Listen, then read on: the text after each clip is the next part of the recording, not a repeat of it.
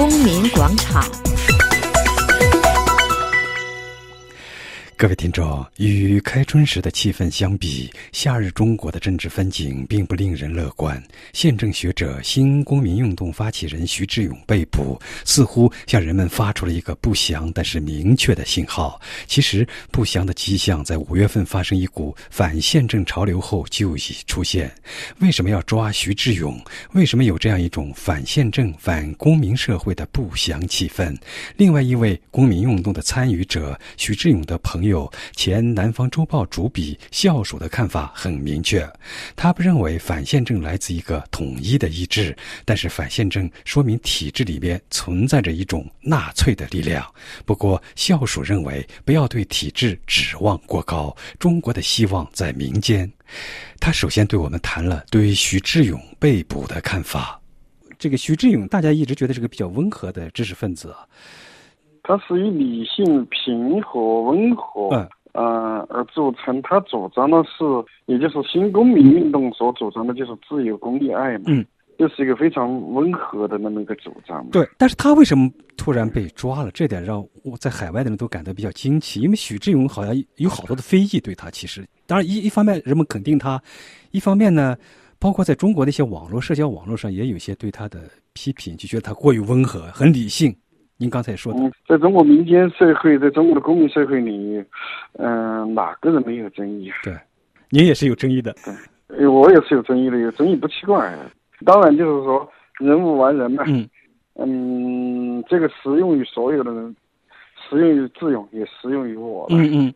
嗯，智勇当然也有他的一些缺点。嗯。但是无论怎么说，他的那种真诚，他的那种爱。他的那种坚韧不拔，是很多人比不上。嗯，我对智勇的观点以及他的一些具体的做法，嗯，嗯，当然也不可能是百分之百的都认同，但是这并不妨碍我对他的一个基本的肯定和总体的肯定。我认为像我刚才是说的那样坚韧不拔，这样那个真诚，这样善良，嗯，呃，那样。温和、嗯，纯净的人，嗯，我觉得很多骂他的人是远远比不上他，这一点上根本不是一个层次。嗯，这也是我为什么呃愿意成为他的一个朋友的一个重要的原因。好的，那为什么像他这样的人，他们站出来？对，那抓他是意味着什么？为什么要抓他呢？为什么抓他？我觉得，因为他是中国公民社会的一个代表性的人物，就是前不久不是反宪政对。反宪政和反公民社会这两是二为一体的。嗯，说如果把宪政比作婴儿，嗯，那么公民社会就是生产这个婴儿的羊水。嗯，没有强大的公民社会的支撑，嗯，这个我不认为那个一个国家的政治社会的宪政结构它能够成型、能够稳定、能够巩固。嗯，世界上有很多国家完成民主转型，但是不能完成民主巩，有很多国家。在民主转型之后，结果走向了民主失败。嗯，什么原因呢？就是政治社会上，你像从美国、从英国啊，借鉴了很多的这种宪政的框架，但是这个社会当中它没有这个宪政框架呀，人们的日常生活当中没有这个宪政框架。嗯，那么就是说，宪政或者说民主，它是一个现代社会的政治框架呀。嗯，它必须建立在现代社会之上啊。那么公民社会是干什么呢？公民社会其实就是在建设社会领域的一个宪政框架。嗯，也就是说是在人们的日常生活当中就开始建立起一种宪政框架。它跟那个政治社会的宪政框架的发展，二者并不是排斥的，不是冲突的，恰恰是相辅相成。那么这也就可以想象，他们的既然仇仇视宪政，当然也就更仇视公民社会了。嗯，所以前不久批宪政，现在围剿公民社会。走在最前面的许志勇当然就要成为目标嘛，他成为目标，恰恰说明他的力量所在嘛。你有力量，人家才会感到你对他的那种威胁，那么才会让他成为目标嘛。尽管他并不是要打倒、推翻、砸烂公民社会，他从来不是以打倒、推翻、砸烂，他是以社会的自我增长为目的的。但是这种自我增长仍然让人家感到恐惧。争议有两个层次，一个是在一个批评的层次，这是正常的。必须的，嗯，这其中有些批评是我也认可，嗯，对于自由的一些批评，但是超出这个范围的批评，我认为那就是反映了那个批评的本身的，呃，不叫批评，那是诽谤，嗯，反映那种诽谤的他内心的那种恶毒和肮脏，对，哎，这是不能接受。哎，尤其是在自由，在面临这样一个关头的情况下，如果还是这样的话，不能接受。那这种人在我看来，跟共产党、跟统治者没有任何区别。你的批评很严厉啊，就是说，哎，你刚才说这个说，让我们明白了，就是说，志徐志勇呢是公民社会的走在前列的人。哎，最近我们看到。中国国内有影响的学者啊，可以说吧，反正是在某些方面说人民社会是优越于公民社会的。您看的这个观点啊？那个胡万刚，那个马屁精什么有影响的学者啊？但他的这种观点，您觉得有没有市场？呃，在民间社会是没有市场的，他无非就投权力者所好嘛。嗯。人民社会不就是那个集权体制下所需要的所谓的人民社会吗？哪来的人民呢？谁是人民？人民是个集体概念，它对应的是个集权政治。嗯。人民社会在本质上、实质上不过就是臣民社会。嗯，人民社会一个是就是一个过去的那个威权时代、集权时代、专制时代，嗯，这个臣民社会的一个政治口红而已，给它抹了一层现代的油彩而已。嗯，本质上还是臣民社会。臣民社会跟公民社会当然是对立的。什么叫人民？在中国，人民是有特定含义的。人民就是拥护共产党的领导，你才叫人民。哦，在中国，人民它是个政治概念。嗯。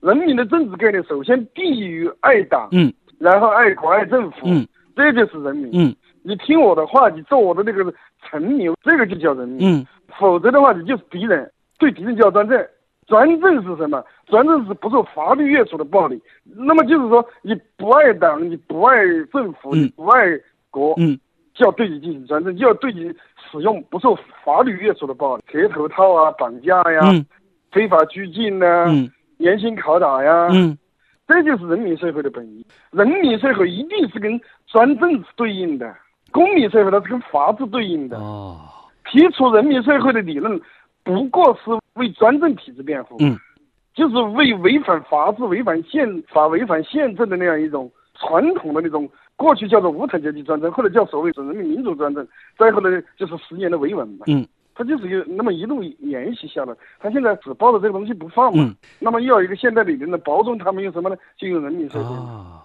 你刚才说的这个反宪政和这个反公民社会的这一股逆流啊，就包括这个徐志勇先生也正好是被他们打击目标。其实，在今年年初的时候，这个新的政权好像刚刚开启的时候，他们也讲依法治国。那现在这股子反宪政和反公民社会这种东西，说明了什么了？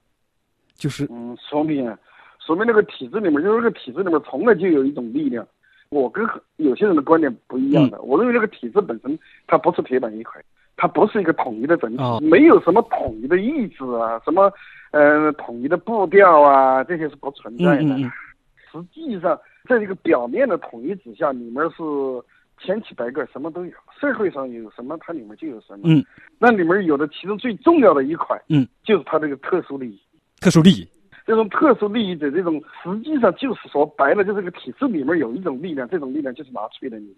嗯，反宪政、反公民社会的，都是那那样一种力量在作怪。你反宪政、反公民社会，就不就是搞法西斯嘛？但是我不认为就是说，呃，是整个的体制，它现在已经不存在整个体制了。你把这个体制给分裂开来去看的啊，好像很少有人这么去看。这个体制已经发生急剧分化了。中国社会是一个分化的社会，分化就包括体制的分化。嗯，中国社会现在是一个失控的社会，尤其是包括体制对它体制内部的失控。嗯，哪来什么统一的意志、统一的整体？反宪政也不是什么统一的意志、统一的整体，就是里面有那么一批人，就有那么一种力量，我把它叫做纳粹，就是纳粹。他们要新风作浪，他们不甘心，他们因为觉得这个大势所趋，对他们压力越来越大了。他们处于一个高度的紧张状态。那您说七不讲这样的话是出自最高领导，比如说像习近平的嘴上？这个我不知道，不知道，我没有那个，我没有红墙里面的消息。嗯，对，我就是个草民，在那个江湖上面流荡。但是这个东西对于民间的观察家影响很大的，尤其对外界觉得好像怎么整个在我……哎呀，这个对我来讲一点都不奇怪。我在我的那么多年的媒体生涯当中，什么时候松过？从来都是紧的。各种各样古怪的地方，现现在叫七步讲，过去还有五不搞，对我来说没有什么意外的。他们就这个样子，你不要有什么幻想。前三十年后三十年没有区别，对你来说也没什么。你觉得这个东西，你也……哎，那不能那么说，那不能那么说。前三十年后三十年，在一点上没有区别，就是说共产党的统治没区别，都是共产党的统治。嗯。还有一点呢，专政没有发生实质变化。嗯。就是不受法律约束的暴力。